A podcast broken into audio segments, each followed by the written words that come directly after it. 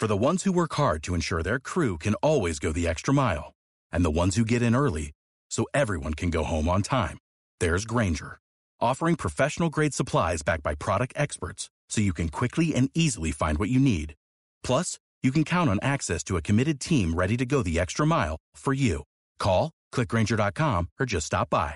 Granger, for the ones who get it done.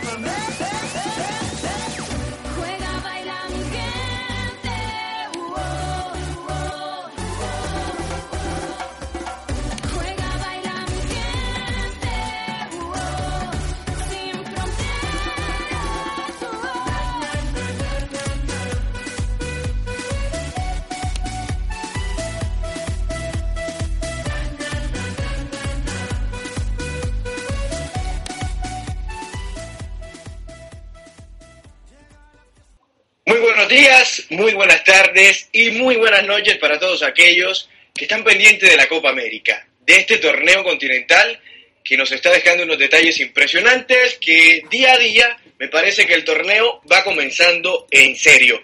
Hoy tuvimos la oportunidad de ver, yo creo que un partido que nos ha dejado cosas impresionantes y por ahí una debacle futbolística, a lo mejor ya anunciada por las bajas que tenía el equipo colombiano.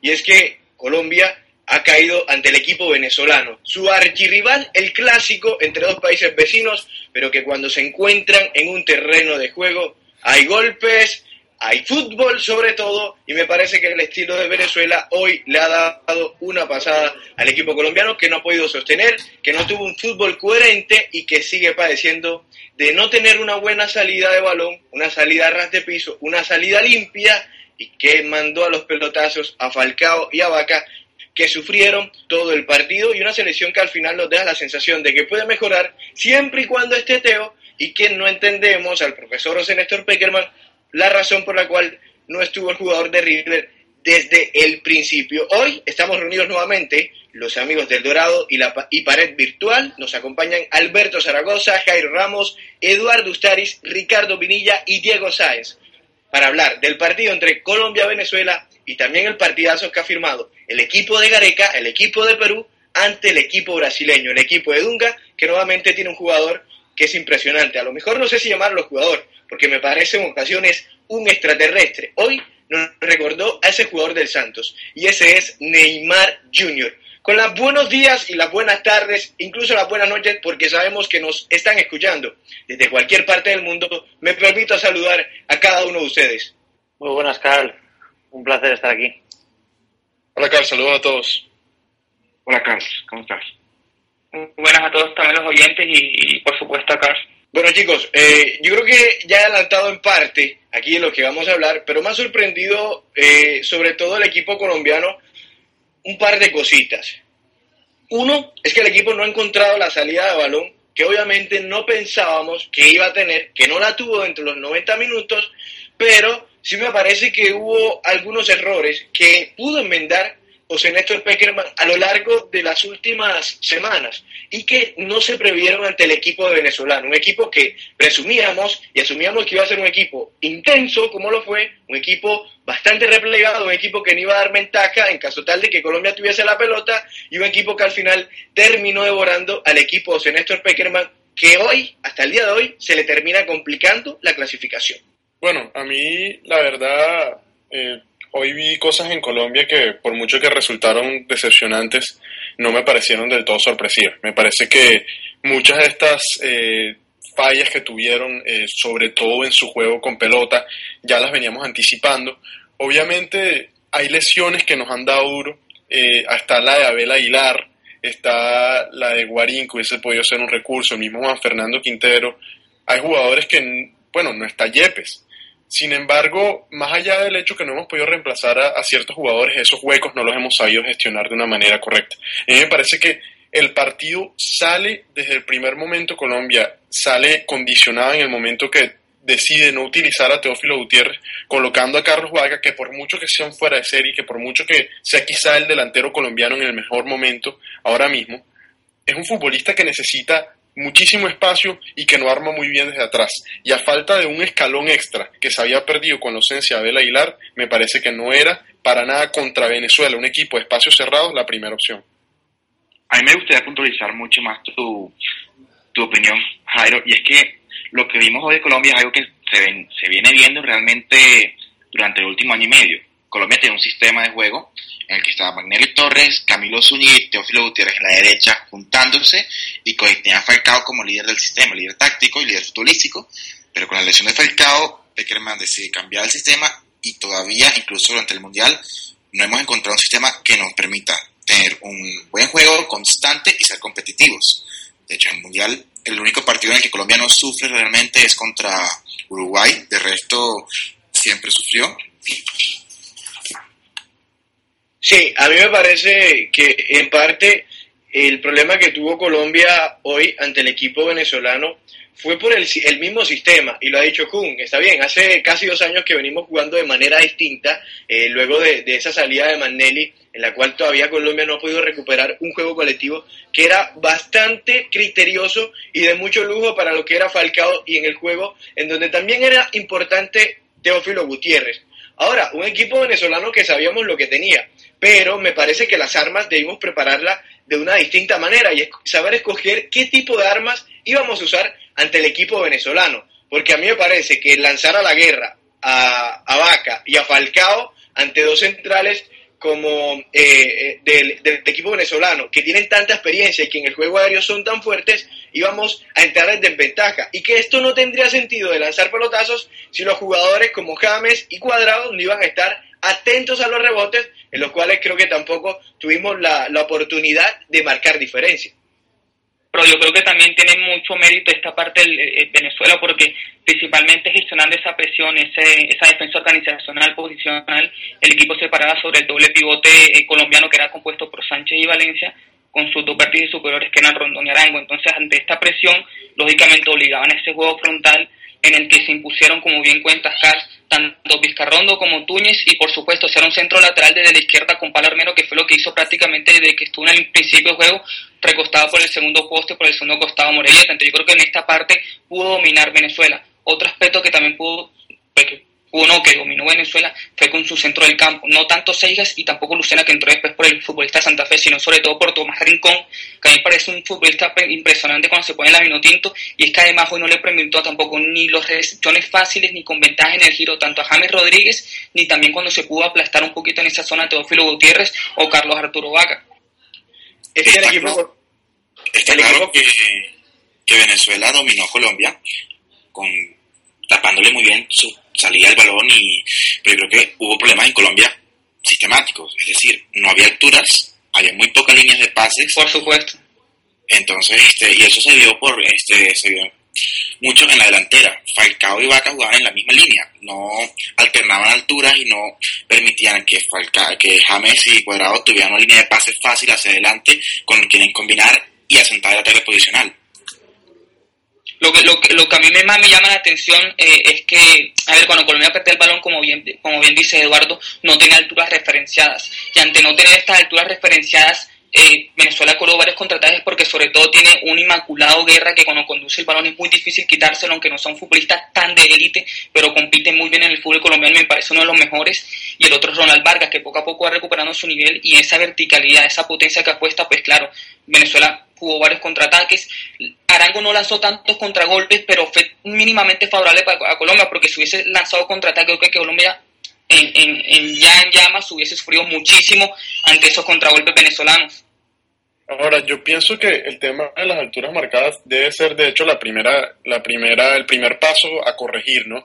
Si por lo menos pensamos en, en la parte de tres cuartos, que obviamente no había claridad para nada prácticamente sin la ausencia de Teo, eh, etcétera, perdón, con la ausencia de Teo, etcétera, la salida era prácticamente nulo. O sea, te, aparte que tenemos dos centrales que, que bueno, por, por, mucho que a mí Murillo no me disgustó tanto como Zapata, que tuvo un partido para mí terrible, ninguno de los dos tiene eh, ni la noción, ni el criterio, ni la técnica en la salida que por lo menos pudo haber tenido Mario Alberto Yepes. Y no tenemos apoyo. Eh, por lo menos Carlos Sánchez intentó bajar entre los centrales cuando pudo, pero es un jugador que tan técnico Dota, dotado, no es tan dotado técnicamente, y, y, y, Edwin Valencia lejos, muy lejos, a pesar de estar fuera de su posición, a pesar de que a mí me parece que se ve mejor como eje único, con más protagonismo, ha perdido el dinamismo por completo, o sea, no aparecía en, ni con balón ni sin pelota y, y, prácticamente estábamos jugando con un jugador menos. Bueno, la verdad, yo, bueno, Eduardo, yo creo que yo no vi tan mal, hablando ya y tratando de responder también a lo que, a lo que decía Jairo, no me pareció tan mala la labor de, de Cristian Zapata en su momento. Y es que, pues manejar a Rondón no es nada fácil. Y es un tipo que siempre estuvo dando vueltas en ese rectángulo mágico donde se mueve bastante bien. Y de hecho, el gol viene así. Un pequeño descuido que tuvo Cristian Zapata, que se aprovecha también eh, quizá la, la tardanza de Murillo, que a mi parecer tuvo un partido fenomenal eh, es un chico que apenas eh, es un joven que se viene adaptando a, al ciclo de, de, José Néstor Peckerman y que viene haciendo cosas agradables, pero es que a mí me parece que Venezuela jugó un partido perfecto dentro de lo táctico, o sea, tuvo un orden que logró eclipsar las cosas buenas que también estaba haciendo Colombia. Y por ahí me parece que el equipo venezolano, como lo decía Ricky, con Rincón en esa zona medular y con Rondón arriba y Guerra apoyando por la izquierda y aparecía también Rosales por los costados, iba a ser, eh, yo creo que por ahí terminó pues equipizando y maquillando un poco el equipo y las cosas buenas del equipo colombiano. A mí me parece, que, y déjame hacer un, un, comentario, este comentario corto nomás para ya seguir de pronto.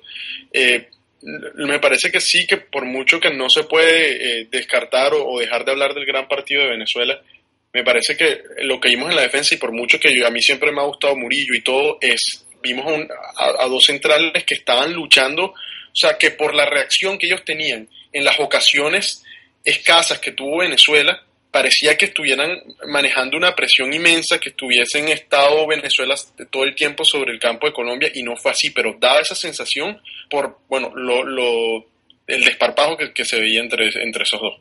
A ver, a ver, yo no coincido con, ni con Jairo ni con Cas en tres puntos. Primero que todo, yo creo que siempre que Rondón estuvo en la zona de Murillo, yo creo que Murillo se impuso eh, físicamente y en las coberturas y todo, porque es un defensa que sí o sí, y voy a este segundo punto, mejora tu línea defensiva.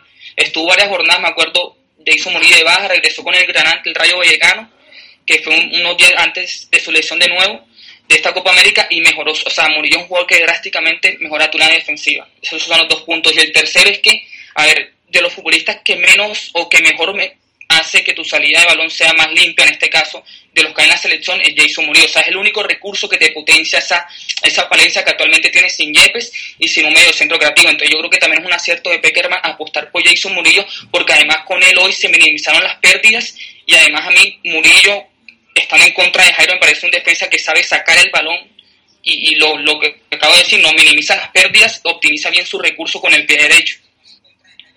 Pero ¿ustedes creen que Peckerman apostó por una salida desde abajo? Porque a mí me pareció que, aunque Colombia sumaba pases en, entre centrales, el, el primer, este, el objetivo principal de la salida eran balones largos hacia la delantera. Y ahí, pues Colombia siempre perdió porque ni Falcao ni Vaca se impusieron a los centrales venezolanos. Quizás la presencia de Jackson desde el inicio hubiera sido mucho más coherente con este plan que ha dado Peckerman para paliar la, carencia de, un medio centro con mejor quita de balón y de centrales este, mucho más positivos en, esta fase del juego. Eduardo, a mí me parece que, hubo confusión en la cabeza de José Néstor Peckerman.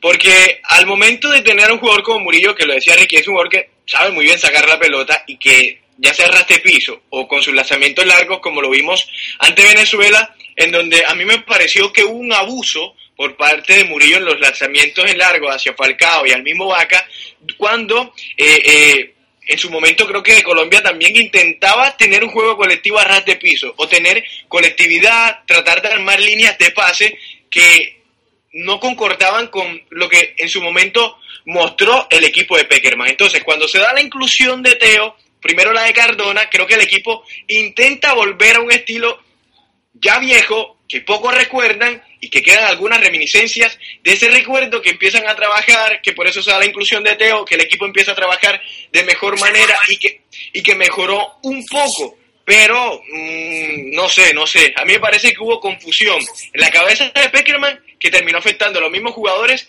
y el resultado, o mejor, el, el estilo de Colombia, el ritmo del partido. Yo A ver, yo- yo- Yo, sobre todo algo, Dale, Ricky, dale.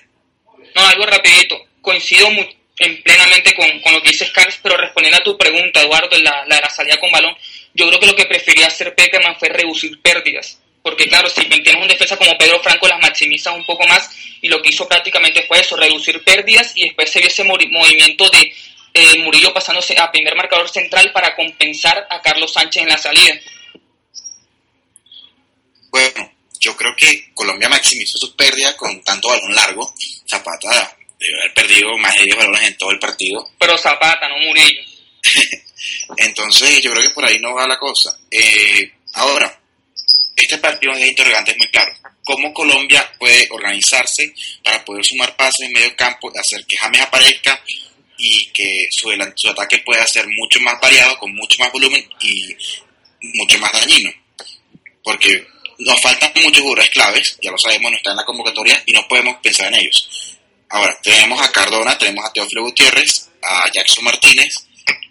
¿Cuál creen que debe ser la, la propuesta de Beckerman? Porque si se trata solo de cambiar Teo por vaca, no creo que tampoco sea la, la solución perfecta. Hay muchos problemas colectivos por la falta total de sistemas. Pues yo, yo pienso que, pues a mí lo que me pareció raro, de hecho, de todo, como dices tú, que, que, hoy pareció la apuesta esa, la de, la de los saques en largo y, y, y, bueno, una cosa que se vio totalmente mal ejecutada, pero más allá de hecho, me parece, más allá de eso, perdón, me, me parece que lo que raro porque Colombia venía tratando los últimos amistosos, daba la sensación que eh, la, la prioridad principal, por decirlo así, valga la redundancia, era regresar a aquella identidad que alguna vez, eh, bueno, quizás sin hablar de mitología, que fue la identidad que nos hizo demasiado bien durante la eliminatoria.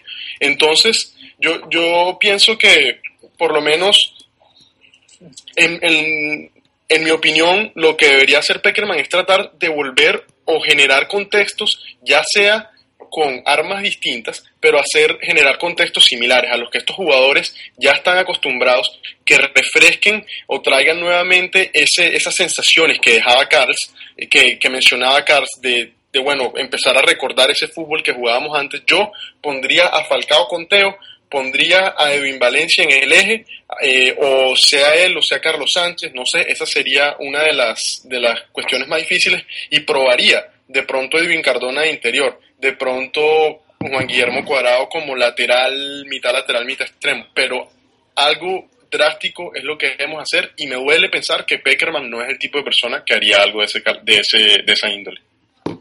Muchachos, pero, pero bueno, Ricky, no, no sé, Ricky, ahora sí hacemos un par de preguntas ya pensando en el próximo partido ante Brasil.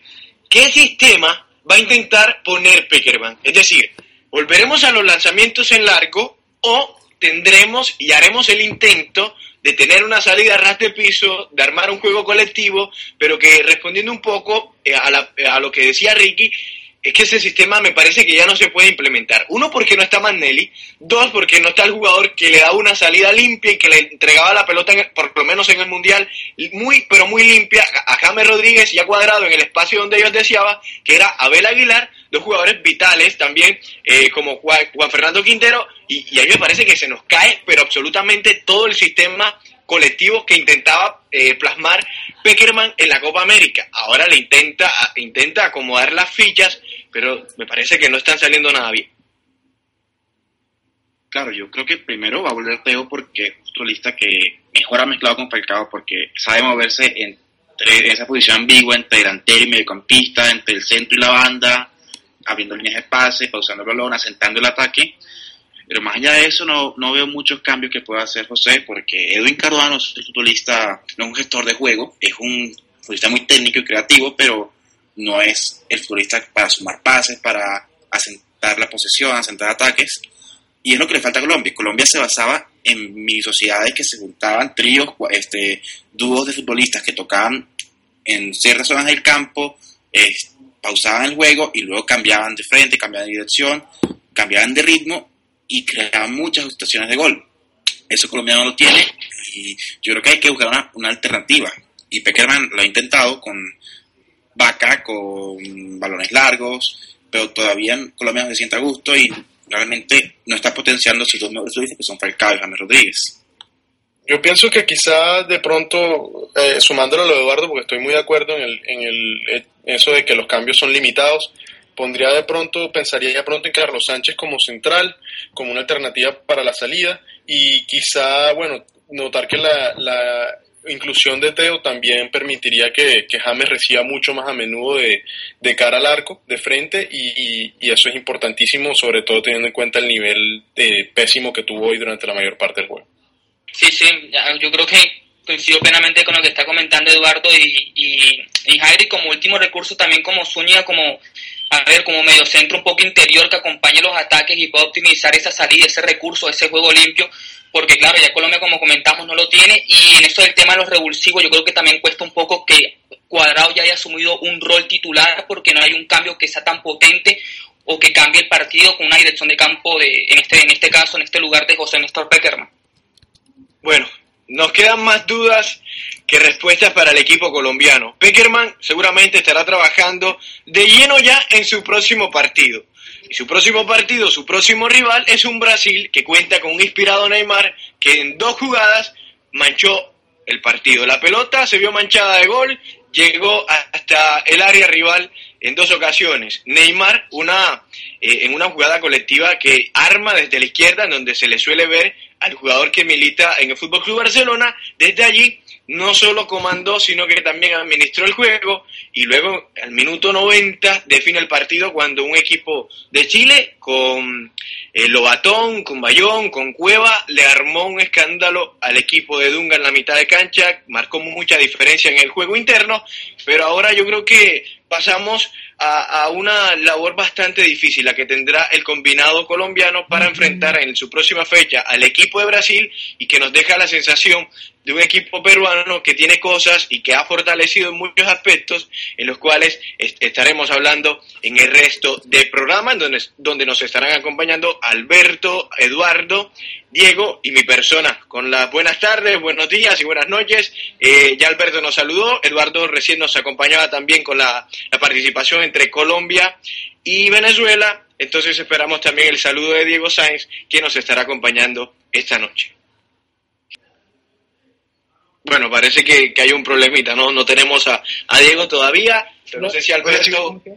Ah, bueno, aquí está Diego. Muy bien, muy bien, Diego. Esperando también tu análisis de esta primera fecha entre eh, Brasil y Perú, que nos han dejado muchas cosas, eh, cosas por analizar. Creo que el equipo de Gareca, a pesar de la, de la derrota, se sale muy fortalecido. Por lo menos se mira al espejo y creo que se siente muy bonito. Efecti- efectivamente, este, sin duda el golpe, el golpe de recibir el gol al final es, es duro para el, para el plantel.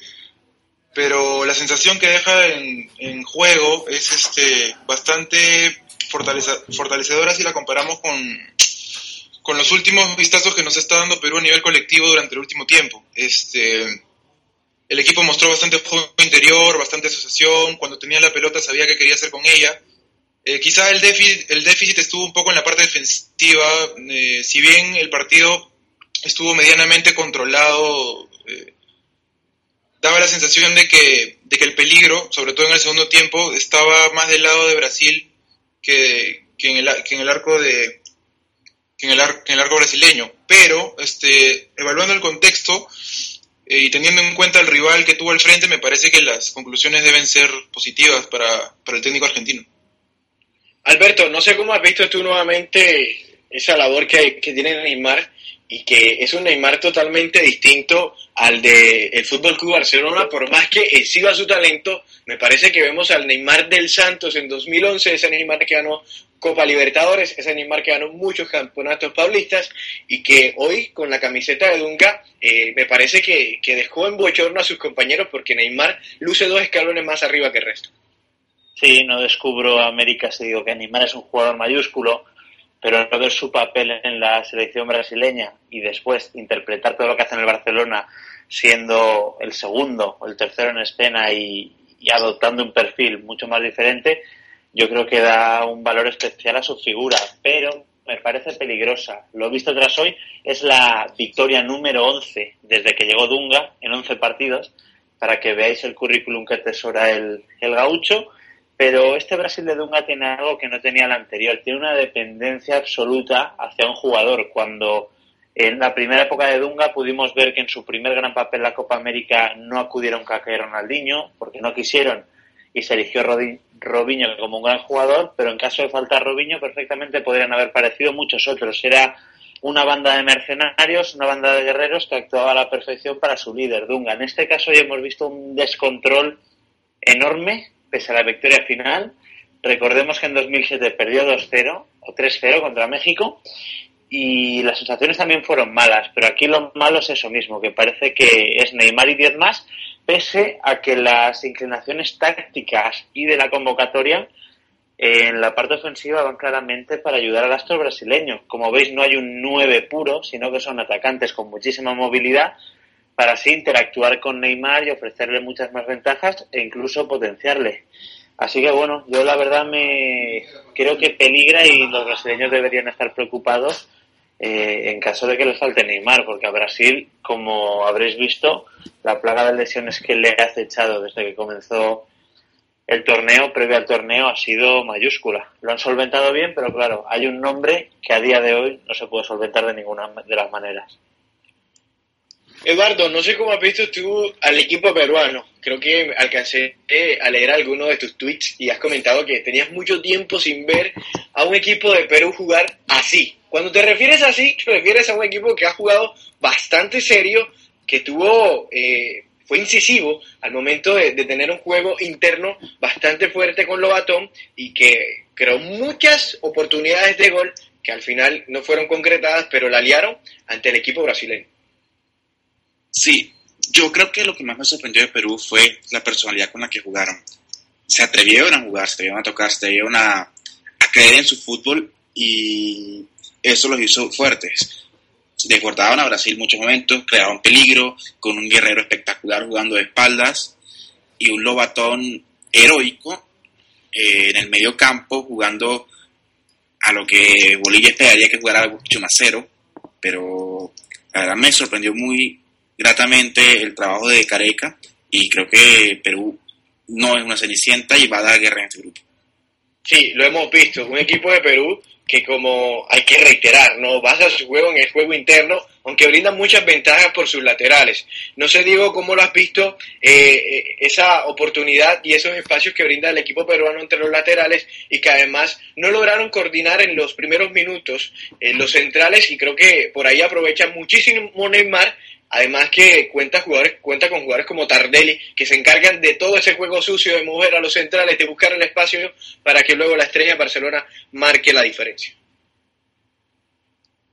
Bueno, eh, Sí, justamente coincido un poco en el análisis ahí. Este, el déficit defensivo me parece que estuvo sobre todo por el lado de las bandas. Eh, la presencia de Vargas en el sector izquierdo fue un poco sorpresiva porque durante, desde que inició el proceso de, de Gareca al mando de la selección, estuvo trabajando con, con Yotun, con Yotun por ese sector. Lastimosamente, eh, él llegó un poco tocado al inicio de la Copa y, el partido con México parece que no le bastó para apostar por Céspedes.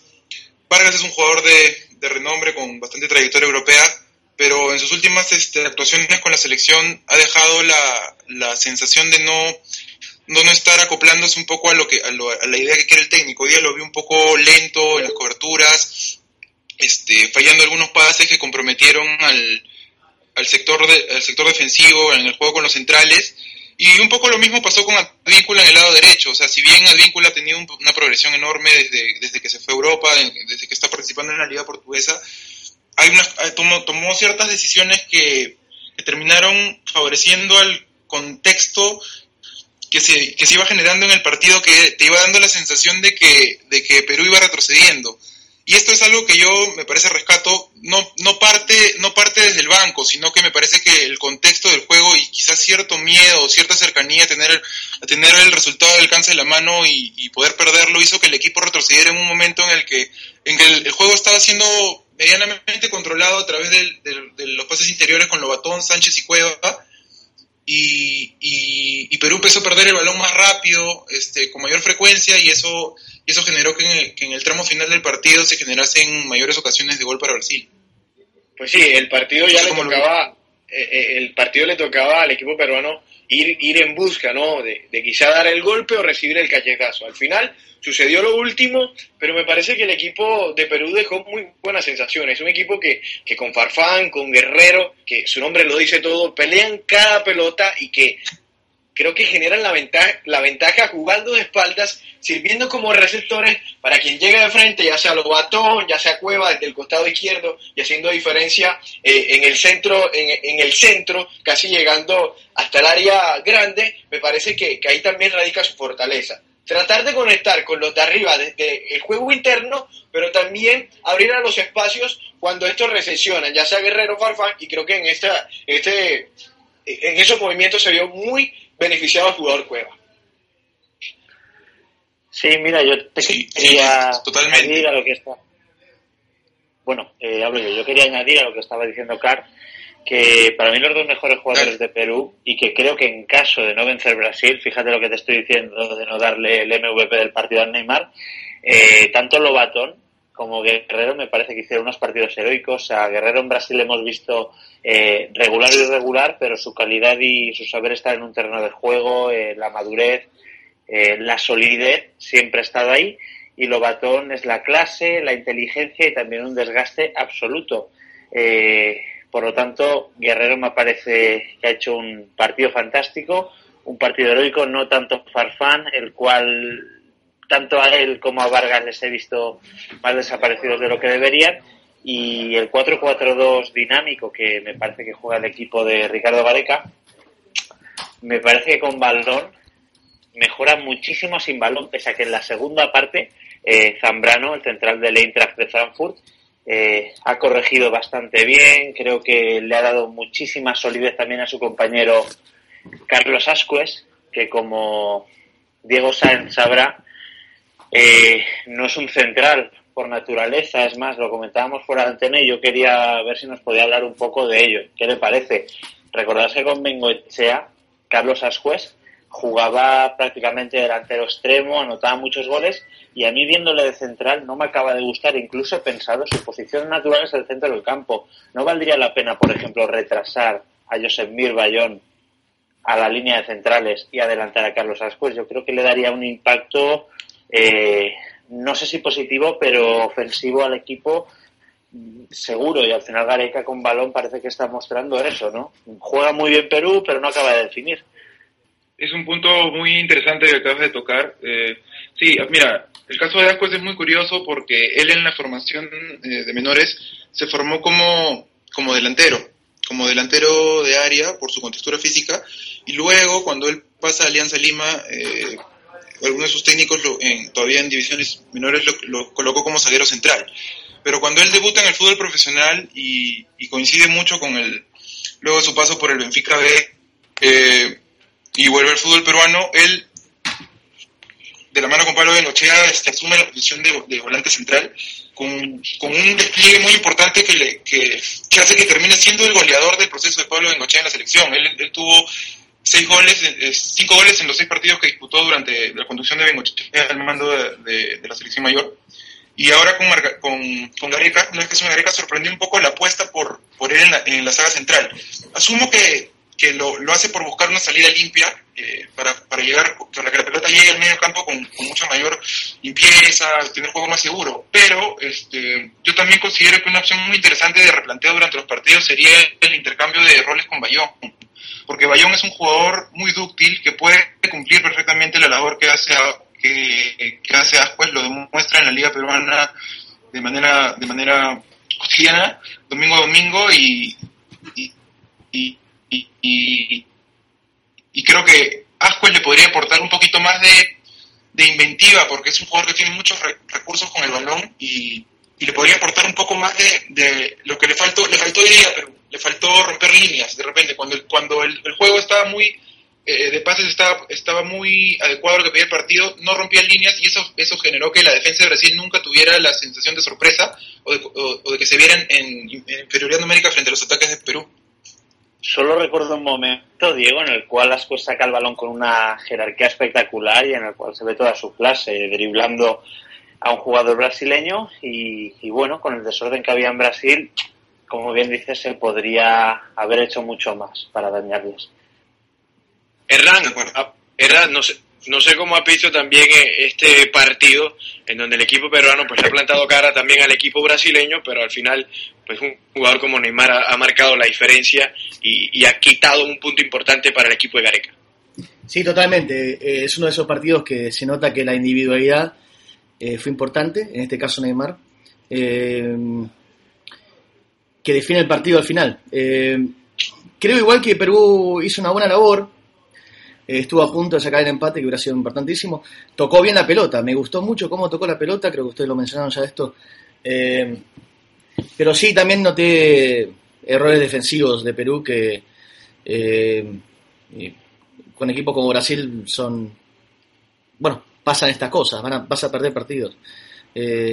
Que es algo que también noté con, con Argentina ayer, entonces eh, creo que en esta primera fase se, no se están viendo, no se está viendo lo mejor de, de todos, porque tampoco Brasil fue, fue un gran equipo hoy, eh, y creo que a partir del segundo partido lo- lo- los, los- los equipos se van a, van a soltar un poquito más.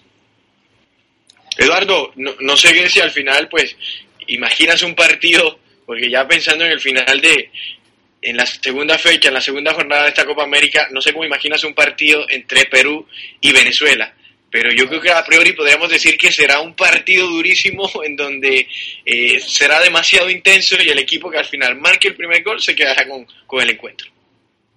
Imagino una Venezuela replegada y a un Perú controlando el balón, tratando de pues jugar el mismo fútbol que, jugó hoy contra Brasil ante un rival con menos me- menos calidad en el contragolpe, por lo cual de pronto se podía incluso destapar un poquito más, pero sí, va a ser un partido muy ajustado, en que el cual va a estar decidido por, por los, los detalles. Creo que Venezuela tiene a favor que no que tiene la tranquilidad de que tiene, ya tiene tres puntos y puede especular un poco más y jugar un poco más con el resultado, pero necesita la victoria sí o sí, si no prácticamente dice adiós a la Copa. Alberto, y, y, pues no sé, ¿qué, qué planteamiento esperas por parte de Dunga ante el equipo eh, colombiano? Porque si bien hoy, y, y conocemos que el equipo brasilero pues no está acostumbrado a, a darle un buen manejo a la pelota y que de hecho en ocasiones pareciera que le incomodara tener el balón, sin embargo logra controlar así los partidos. ¿Cómo la ves ante el equipo colombiano? Es complicado. Dunga viene jugando con un 4-4-2 bastante fijo que cambia en ocasiones para hacer una especie de 4-2-3-1 cuando entra Filipe Coutinho, que veremos entrar al final. Yo creo que la entrada de Roberto Firmino, el cual esperaba hoy, puede ser clave para marear a la zaga colombiana. Es un, para mí es el jugador que más se acaba potenciando a Neymar. Lo que hemos visto de Diego Tardín en los 10-15 primeros minutos, eh, Firmino lo potencia. Eh, por su parte, tengo la sensación de que a Colombia le viene mejor jugar contra este Brasil que contra Venezuela, además de por las ganas que tiene de demostrar tras lo que ocurrió en el Mundial, en el amistoso posterior que se jugó en Estados Unidos. Hoy hemos visto una desorganización táctica, sobre todo a nivel defensivo, eh, muy peligrosa para el combinado brasileño. Por lo tanto, vamos a ver si entra Thiago Silva, el cual a mí me parece clave. Miranda es sólido, eh, aporta seguridad, pero al lado de David Luiz yo creo que no es el que mejor compenetra con su compañero, por el simple hecho de que Miranda no me parece un central, un zaguero de carácter, que sabe comandar a sus compañeros, dar las órdenes precisas, y en eso Thiago Silva sí que es bastante mejor. Así que fíjate que pareceré loco, pero veo más cosas buenas a favor de Colombia que a favor de Brasil. Aunque claro, tienes a Neymar y, y eso acaba decantando todo y rompiendo cualquier posible análisis. Habrá que esperar entonces qué sucede, pero bueno, ya esa segunda fecha está por venir. Eh, comienza mañana ya Ecuador frente al equipo de Bolivia. Chile estará enfrentando a México y mañana también lo estaremos aquí analizando en esta reunión que hemos hecho entre los amigos del Dorado y los amigos de Pared Virtual. Para todos aquellos que estuvieron pendientes, que nos siguen escuchando en estos momentos, les agradecemos y les, invitamos a que sigan compartiendo con nosotros a través de nuestro Twitter, a través de nuestra página web. Ahí pueden leer nuestros artículos y esperamos que mañana nuevamente estemos hablando aquí de la Copa América que la verdad que nos está atrayendo muchísimo y que nos invita a seguir hablando de esto que es lo que más nos gusta, que es el fútbol. Para todos, muy buenos días, muy buenas tardes y muy buenas noches.